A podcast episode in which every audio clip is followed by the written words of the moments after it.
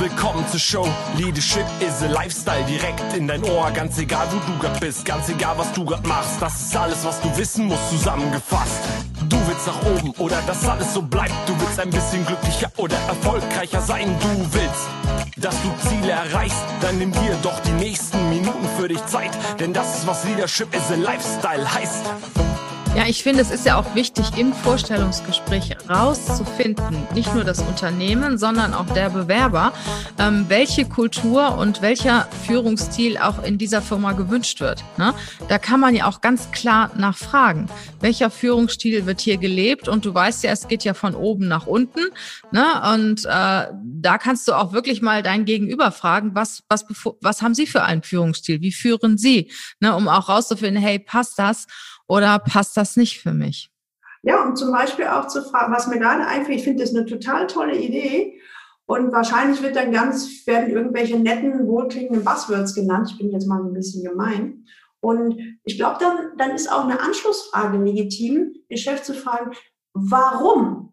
Ne? Warum führen Sie so? Was, mhm. was bezwecken Sie damit und welche er Ergebnisse kriegen Sie? Das ist Sie gut, ja. Welche Ergebnisse, genau. Ergebnisse kommen dann oder welche Erfahrungen machen Sie damit? Denn mir fällt gerade jemand ein, der war 25 Jahre in dem Unternehmen, ist quasi da als Schichtleiter angefangen und ist über die Jahre hinweg in die Geschäftsführung rein. Mhm. Und der hatte mal ein Thema, da musste ich wirklich nachdenken. Da sagt er, wissen Sie was, Frau Happig, das mit dem Führungsstil, das ist doch wie, wie mit Moden. Mit was? Mit Moden, also Mode jetzt äh, Mini oder, oder äh, lange Röcke. Da meinte ich, wie meinen Sie das? Er sagte, ja, als ich anfing vor 25 Jahren in dem Unternehmen, hatte der Chef immer recht. Er hat die Anordnung gemacht und alle anderen mussten hinterherrennen. Mhm. Ja, ob ich das gut fand oder ob ich das nicht gut fand, hat mich damals keiner gefragt, sondern das haben wir dann im Laufe der Jahre gelernt. Und jetzt reden die alle von Teamarbeit. Mhm. Jetzt ist, wird diese Sau durchs Dorf getragen. Und, und da hat er einen ganz wichtigen Aspekt genannt. Er sagte, viele Leute haben einfach über die Jahre hinweg einen gelernt, einen Führungsstil mitzumachen, mhm. um, um hier nicht anzuecken. Und dann, wenn eine, wenn eine neue Mode kommt, wird erwartet, von jetzt auf gleich kannst du mitdenken, obwohl das 20 Jahre verboten wurde. Ich, so Stichwort erlernte Kompetenzlosigkeit. Und das fand ich extrem wichtig, weil es immer wieder auch, auch in den Medien heißt, äh, oder was man so an, ja, die Leute denken nicht mit, die sind faul, ähm, die, die wollen keine Verantwortung übernehmen. Und ich denke relativ häufig, wer sagt denn das? Ne? Wenn ein Mitarbeiter das 20 Jahre nicht durfte, ja. oder andersrum, immer wenn er es gemacht hat, hat er auf die Nase gekriegt. Denn, dann heißt das doch nicht, dass er das nicht kann. Das heißt auch nicht, dass er das nicht will. Das interessiert, ne? Das interessiert und es geht erstmal darum, wenn man das dann ernst meint als Vorgesetzter, entsprechend Brücken zu bauen und der Mitarbeiter muss die Erfahrung machen, ich werde nicht sanktioniert fürs Mitdenken. So, und da sind wir wieder beim Thema, wird, wird jetzt einfach nur eine Mode propagiert oder ist es halt stimmig? Mhm. Ich glaube, das ist äh, Orientierung geben. Du hast es vorhin auch gesagt, alles, was oben passiert, multipliziert sich sowieso. Absolut. Ähm, Gibt es immer wieder, es, es, versuchen mir immer wieder Leute zu sagen, nein, nein, das ist nicht. Dann sage ich, es ich, äh, gibt aber diverse Studien, die genau das immer wieder belegen. Mhm. Und Deswegen sollte, ist zumindest mein Credo, insbesondere als, als Top-Führungskraft ganz oben, sollte ich mir über diese ähm, Multiplikatorwirkung, wie ist das richtig formuliert? Also die, diese Wirkung, die ich auch über meine eigenen Directs hinaus äh, habe, darüber sollte ich mir bewusst werden, und zwar im positiven wie im negativen. Mhm. Du, ich möchte mal zurückkommen ähm, über, auf die Frage, ähm, so findest du deinen eigenen Führungsstil. Du hast ja vorhin gesagt, so äh, frag dich selber, wie möchtest du denn führen? Ja. Ähm, Wäre das auch eine Fragestellung zu sagen, wie möchte ich geführt werden? Ja. Das ist auch ein Thema. Also das, äh, das empfehle ich grundsätzlich äh, jeder Führungskraft, die in eine neue Rolle, neue Position geht, dass sie ihre, da ist ja am Anfang immer so warm werden und viel reden mit den Leuten, dann sage sag ich immer, frag deine Mitarbeiter, wie möchtest du von mir geführt werden? Mhm. Sagen die, man kann ja nicht fragen. Das muss ich wissen. Ich sage, nein, du musst es nicht wissen. Aber du kannst deine Mitarbeiter fragen. Das heißt ja nicht, dass du es machst, ne? dass du immer drauf, also wenn da einer sagt, ja, ich möchte permanent getreten werden oder misshandelt werden, dann muss ich das als Führungskraft übernehmen. Ne? Und, aber andersrum genauso. Ich finde zum Beispiel ideal dieses, äh, wir haben ja jetzt in dieser Zeit diese Jahresgespräche. Ne? Das würde ich als, äh, und es geht ja immer um dieses Feedback, dass der Chef Feedback dem Mitarbeiter gibt. Aber ich sagte, macht's doch mal andersrum. Gebt doch auch dem Chef mal Feedback und, absolut. es ist absolut legitim, dass er sagt, weißt du was, Chef, ich merke, so fängt damit an, so das, das so fixe, dass die mal stattfinden und mal nicht. Mhm.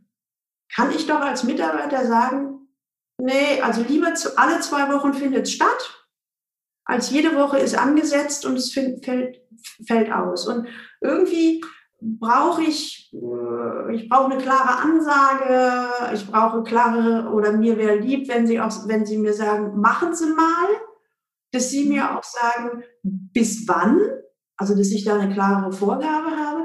Ich würde es mindestens in den Dialog gehen. Es kann sein, dass der Chef nicht drauf eingehen kann oder eingeht, ne, aber dann bist du wieder im Dialog.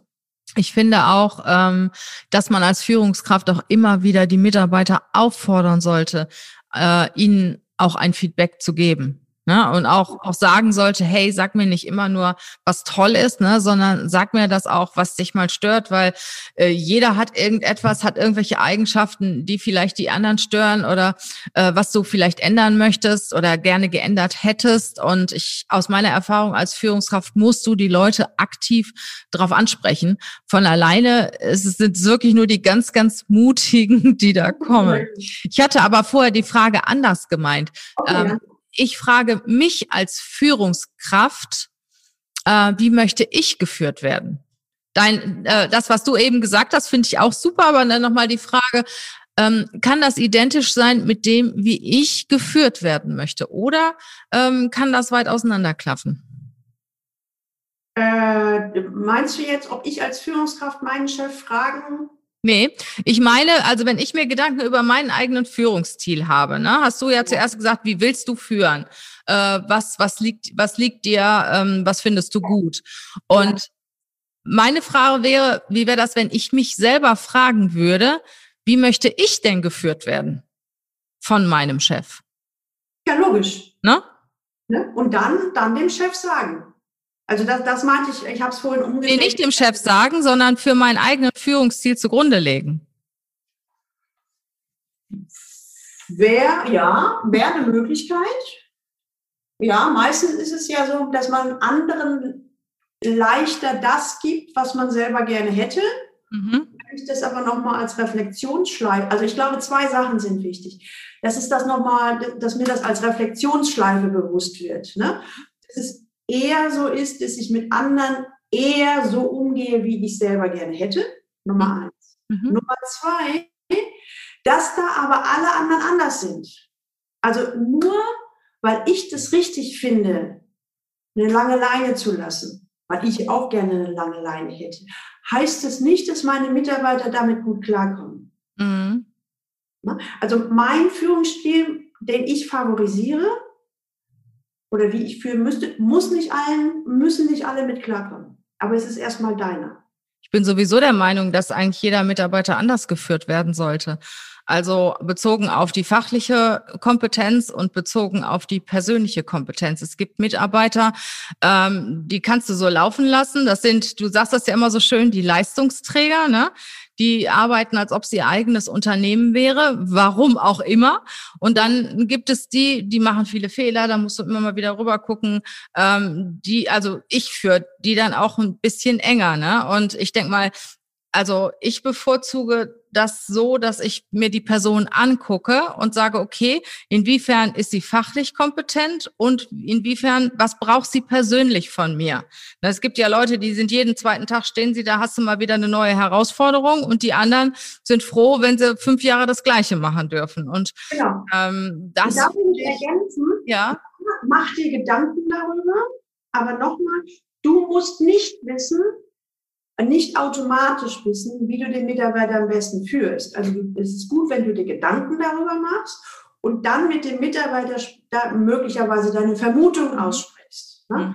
Also ich, ich bin ein bisschen weg davon, weil ich einfach im, im Coaching feststelle, dass ganz viele Führungskräfte sich damit überfordern, dass sie wissen müssen, was für den Mitarbeiter gut ist, was auch die nächste Herausforderung oder die nächste Karrierestufe für den Mitarbeiter ist, sage ich, nein, das musst du nicht wissen.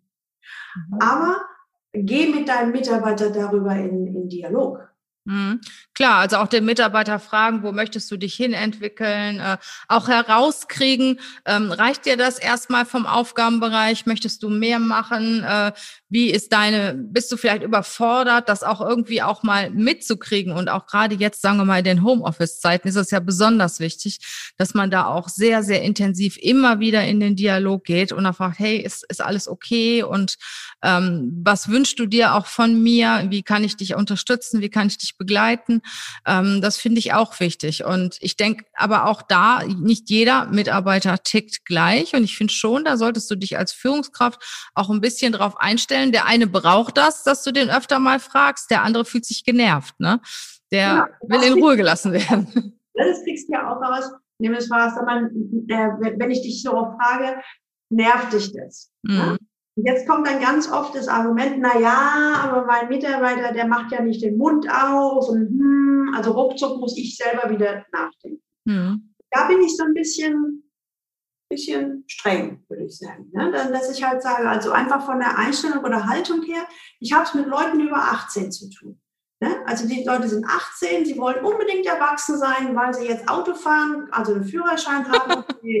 okay dann behandle ich sie auch mit wie, äh, wie, wie Erwachsene. Na?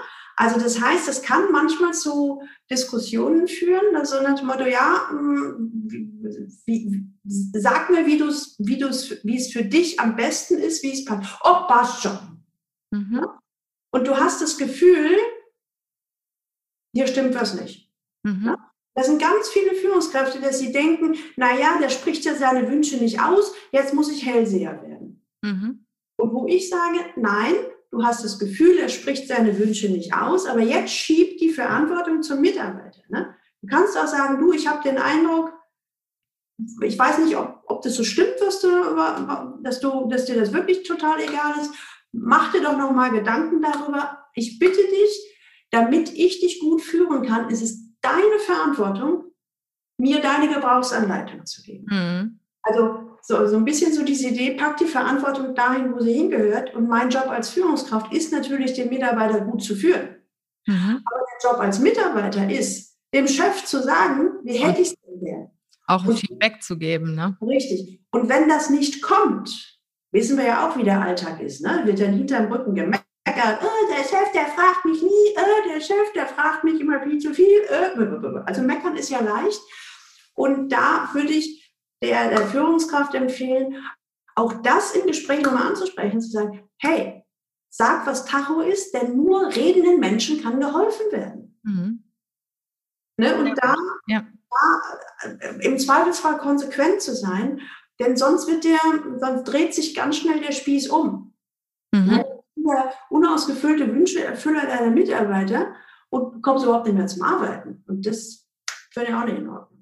Also zusammenfassend kann man schon sagen, führe, wie du führen möchtest, achte auf deine Werte, geh in ständige Kommunikation mit dem Mitarbeiter.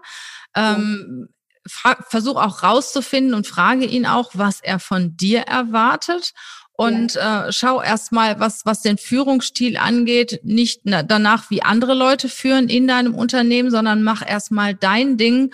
Und ähm, ja, wenn es dann zu Konflikten kommt, äh, musst du halt dann noch vielleicht ein Stück nachbessern. Genau, und das ist ja eh, das ist ja nicht starr, sondern das entwickelt sich. Ja? Also ich sage mal, ein Hochkooperativer wird nie komplett autoritär, ein Autoritärer wird nie Dings. Das, das fummelt sich ja ein. Ähm, und, und äh, also ich sage mal, das, das findet ja nicht im luftleeren Raum statt. Und das Entscheidende ist, da werde ich auch nicht müde, ähm, als, als Führungskraft ist mein Job zu führen. Und führen heißt meistens bis zu 85 Prozent am Tag bin ich am, am Reden, am Quatschen, am Kommunizieren. Und wenn ich darauf keine Lust habe, ist überhaupt nicht schlimm.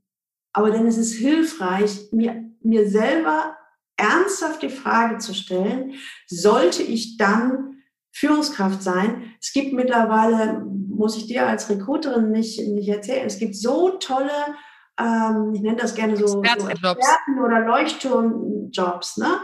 Ähm, es, gibt, es gibt mittlerweile viel, viel mehr Möglichkeiten als, ich sage mal, noch vor zehn Jahren. Hm. Ähm, aber auch hier habe ich als Führungskraft die Aufgabe, die, diese Gedanken darf ich mir schon machen. Also ich bin mehr und mehr davon überzeugt, äh, jetzt nochmal packt die Verantwortung dahin, wo sie hingehört. Das Unternehmen ist nicht automatisch da, mich zu bepempern. Also ich bin da schon auch, um Ergebnisse auf die Straße zu bringen. Muss schon was tun, ne? Ich muss schon was tun. Ich meine, als Führungskraft kriege ich ja in der Regel auch eine Stange Geld dafür. Und ähm, die, die, das Schlimmste, glaube ich, ist, ähm, sage ich immer häufiger, ist die Selbstlüge. Mhm. Also wenn ich mir selber was vormache, ne, also weiß nicht, ob ich das Beispiel schon erzählt hätte, ich hatte vor, vor einigen Jahren hatte ich mal einen Auftrag, die Personalabteilung war mit den Nerven fix und fertig und sagt, ja, wir haben hier Mitarbeiter XY, oh, der will immer Führungskraft werden und ich weiß überhaupt nicht, was wir mit dem machen sollen und übernehmen Sie mal. und dann hatte ich ihn auch und dann habe ich als allererstes habe ich ihn gefragt, Herr XY, der war so Anfang 50, warum wollen Sie Führungskraft werden? Und jetzt pass mal auf, was er als Antwort kam. Ich finde, ich bin dran. ja, das ist die Einstellung von vielen, ne? so die nächstmögliche Karriere, äh, der nächstmögliche Karriereschritt im Unternehmen. Ne? Genau. Das nächste war, alle in meinem Freundeskreis sind Führungskraft. Mhm. Dann gibt es einen geilen Titel auf der Visitenkarte. Ja, und ich glaube, Geld gibt es auch mehr. So, das war seine Motivation und er meinte das ernst. Du, ich glaube, das ist für die für viele eine Motivation. Ja, genau, genau. Und es ist auch okay. Und ich wusste, ich wusste, ich wusste in dem Moment nicht so richtig, wie, wie ich so jetzt anfange, aber ich habe erstmal mit ihm weitergearbeitet. Er wollte dann wissen, Führungsstile, Führungsinstrumente hoch, runter, rechts, links. Und ich glaube, im dritten Termin kam er dann an und war am Fluchen. Sagte, die blöden Mitarbeiter, die sollen einfach nur ihren Job machen, die sollen mich nicht fragen, die kommen dauernd, stehen dauernd in der Tür.